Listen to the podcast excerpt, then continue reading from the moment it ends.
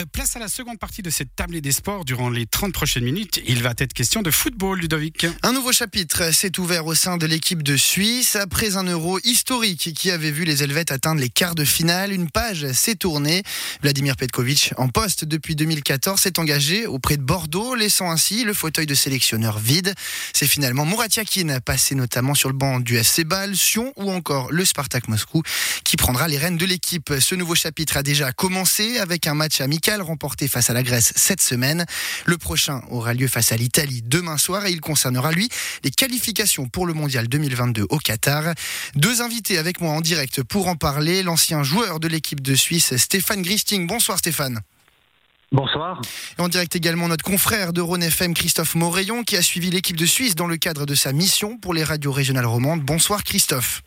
Bonsoir Ludovic, bonsoir à tous. Et on commence avec vous Christophe, euh, vous qui étiez sur place euh, à Bâle pour ce match face à la Grèce mercredi. Quel regard vous avez porté sur cette équipe de Suisse désormais coachée par Murat Yakin?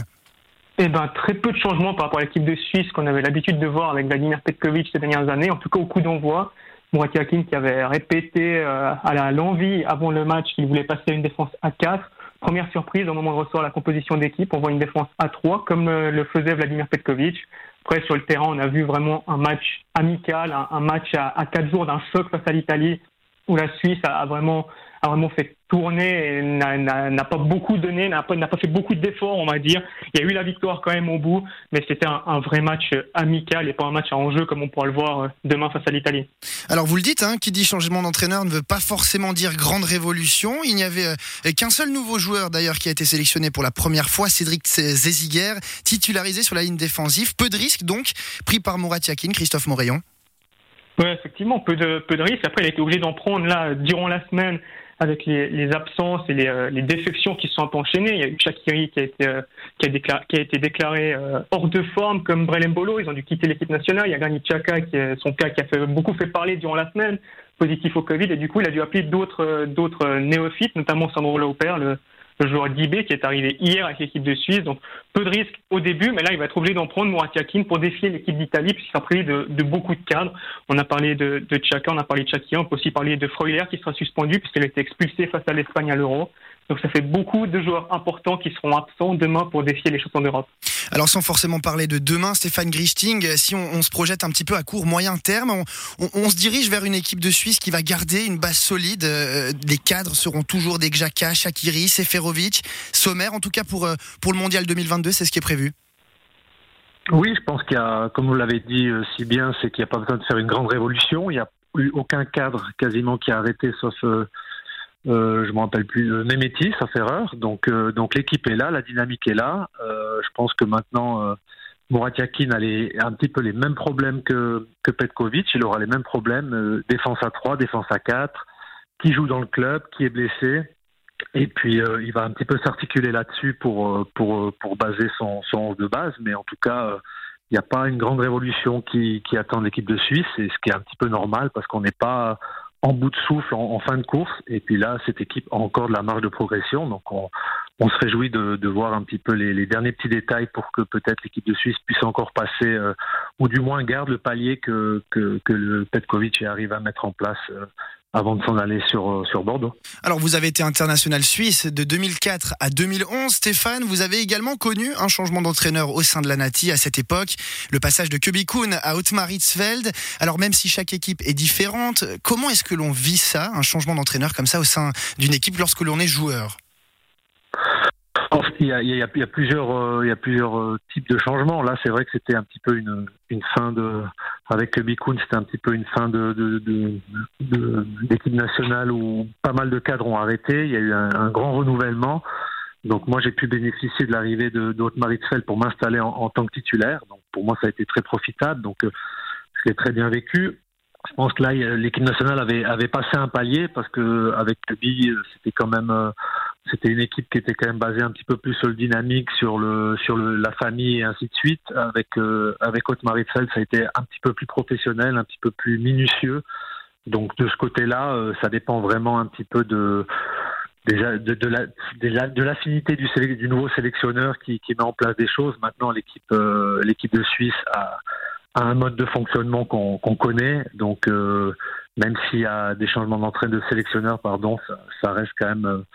C'est plus sur l'affinité et puis un petit peu sur le euh, certains rôles qu'il qui veut donner à certains cadres, mais en tout cas, euh, pas de grande révolution, euh, en tout cas sur ce, sur ce changement d'entraîneur-là. Alors vous le dites, à votre époque, il y a eu un renouvellement de cadres, ce qui avait permis aux jeunes comme vous de, de, de saisir leur chance. Cette année, ça l'air, c'est pas le cas. Il n'y a pas forcément de renouvellement de cadres. Est-ce que ça change quelque chose finalement dans ce, dans ce changement?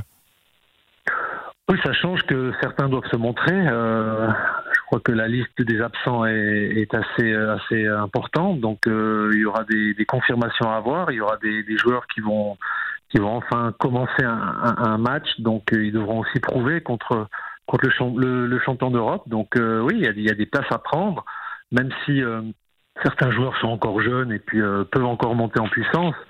On pense à des Vargas notamment, des Vargas qui, qui font des, des très bons matchs. Il y a Vargas, on, aimerait aussi que, que Zakaria arrive à, prendre un rôle maintenant, euh, se libérer aussi un petit peu dans cette équipe. Donc euh, il y a vraiment des places à prendre. Et puis euh, après, on verra. Il y a, aussi des, joueurs de l'équipe nationale qui ont dû changer de club pour pouvoir jouer et puis enfin peut-être pouvoir passer de la tribune au, terrain vert. Donc ça sera certainement aussi peut-être plus profitable pour pour notre stabilité en, tant que résultat euh, pour l'équipe nationale. Christophe Morayon, ces premières rencontres, elles sont importantes fondamentalement pour Mourad Yakin. Il prend ses marques. Vous l'avez rencontré mercredi soir en marge de la rencontre face à la Grèce. Vous avez pu lui poser des questions. Quel est son ressenti à l'heure actuelle? Oui, bah à l'heure actuelle, son ressenti, il l'a, il l'a dit aussi durant la semaine, il n'a pas beaucoup de temps pour vraiment travailler, pour vraiment travailler des choses à l'entraînement. Il avait eu deux entraînements avant de jouer le match face à la Grèce. Il y a eu ce premier match face à la Grèce, comme je l'ai dit tout à l'heure, où on ne peut pas forcément tirer beaucoup d'enseignements. C'est un match amical, pas beaucoup de, d'engagement ni d'un côté ni de l'autre, devant un, stade qui était vide ici à Bâle. Et, euh, et, là, il y a ce match directement qui arrive, ce choc face à l'Italie. Donc difficile vraiment pour Yakin sur ce rassemblement de, de, mettre en place ses idées, de mettre en place sa philosophie de jeu aussi, des petites choses qu'il veut changer par rapport à ce que Vladimir Petkovic euh, voulait euh, par le passé. Il y a aussi ce problème, comme on, en a parlé déjà, de, tous ces absents qui, sont importants, ces, joueurs cadres qui, doivent faire encore avec les cadres de l'équipe de Suisse à l'avenir, sur lesquels ben, ne peut pas compter demain face à l'Italie et mercredi en Irlande du Nord. Donc euh, premier rassemblement difficile, il l'a dit, euh, il l'a dit d'ailleurs ce matin en conférence de presse encore Mourakakin. J'aurais espéré avoir une autre première semaine à la tête de l'équipe nationale, mais la, la situation est ainsi, il faut, il faut l'accepter. Alors, euh, vous étiez au Parc Saint-Jacques, on l'a dit. Euh, vous avez pu vous entretenir avec Mourad Yakin. Vous avez aussi pu l'observer depuis la tribune de presse, l'observer sur son banc de touche. Quel a été son comportement durant la rencontre on, le connaît d'habitude, d'ordinaire, plutôt réservé. Est-ce que c'était le cas sur son banc de touche? Oui, il était fidèle à ses, habitudes. Mourad Yakin, très réservé, très il est le long de la ligne de touche, il donne des consignes, mais on ne le voit jamais hausser la voix, on ne le voit jamais. C'est pas un entraîneur comme on, peut connaître un Jürgen Klopp par exemple à Liverpool qui gesticule beaucoup, qui mhm. harangue, qui harangue le public. Alors là, l'autre jour évidemment, il n'y avait pas beaucoup de monde, mais demain le stade sera guichet fermé, mais on n'a pas l'habitude de voir Yassine haranguer le public, haranguer les arbitres, haranguer ses joueurs aussi. C'est un entraîneur qui est calme, il le dit encore en, conférence de presse. Pour lui, l'important, c'est de, montrer de la sérénité à ses joueurs, de leur faire euh, de, les calmer, de montrer que lui est serein au, banc de la touche, et si lui est serein, les joueurs le seront aussi plus facilement à l'heure d'être sur le terrain. Donc euh, non, fidèle à, ses habitudes, Mourad Yassine très calme le long de sa ligne de touche. Vous en avez connu des entraîneurs, Stéphane Gristing. Vous avez également joué avec Mourad Yakin en sélection. Est-ce que vous pensez qu'il peut avoir le profil idéal pour cette équipe de Suisse? Alors euh, c'est l'avenir qui nous le dira. En tout cas, ce qui est sûr, c'est que c'était pas le premier choix de l'équipe euh, de, de l'ASF, ça c'est sûr. Mais mais pour lui, quand même, il, connaît bien le fonctionnement de la SF. C'est quelqu'un qui a, qui a longtemps aussi joué en équipe nationale. Donc, euh, pourquoi toujours aller chercher euh, des entraîneurs à l'étranger, des entraîneurs étrangers? Donc là, on a quelqu'un qui, est, qui connaît le championnat, qui connaît le fonctionnement de la SF. Donc, euh, pour moi, c'est quelqu'un qui, qui est directement dans les rails et dans le moule de la SF pour, pour ces deux matchs-là. C'est sûr que maintenant, il a il a quelques, quelques montagnes à franchir en sachant qu'il n'a pas son équipe type, mais, mais ça fait partie des aléas d'un sélectionneur. Et puis, euh, je pense qu'il euh, sera vite dans le bain pour voir qu'est-ce qu'il peut amener de plus que, que, que Petkovic a, a fait jusqu'à maintenant. Et puis continue dans, la, dans, la, dans cette lignée. Et puis, quand on joue contre, un match contre l'Italie, je pense qu'il n'y a pas besoin de motivation. Donc, euh, ce qui est un petit peu dommageable, c'est qu'on ne puisse pas garder cette dynamique de l'euro avec plus ou moins la même équipe. Ça, c'est un petit peu dommageable. Mais par contre, c'est vrai que, que l'équipe de Suisse sera ultra motivée pour, euh, pour affronter euh, Chiesa, Immobilier, Insigne, Barella et, et consorts. on sait que le départ de Vladimir Petkovic n'était pas non plus euh, prévu à ce moment-là. Il a fallu donc être réactif pour l'association suisse de football. D'autres noms, vous en parliez justement, ont également été évoqués. On sait que c'était pas le premier choix. Il y avait des noms comme Arsène Wenger, par exemple, qui circulaient. Est-ce que d'autres noms auraient pu correspondre au poste Stéphane Gristing? Alors je pense qu'il y a beaucoup de, d'entraîneurs euh, libres ou d'entraîneurs qui, avaient ce poste dans la ligne de mire, mais je pense que le timing était pas bon. L'équipe de Suisse avait déjà joué deux matchs, ils, étaient, ils sont déjà en pleine, euh, pleine qualification, donc euh, de ramener quelqu'un qui, un blanc, un Wenger, alors peut-être plus un Favre ou un Colère, peut-être, ça c'était peut-être aussi, euh, ça aurait été peut-être aussi un bon choix, mais, mais de ramener quelqu'un qui connaît pas forcément le championnat, le fonctionnement de la SF aussi, euh, ça aurait été peut-être un risque parce qu'il y aurait eu, il y aurait eu un petit peu une perte de temps pour pour pouvoir être opérationnel tout de suite. Euh, donc voilà, maintenant, euh, je pense que c'est aussi bien, comme je l'ai dit, que, que ce soit un entraîneur suisse qui, qui, qui détient notre sélection.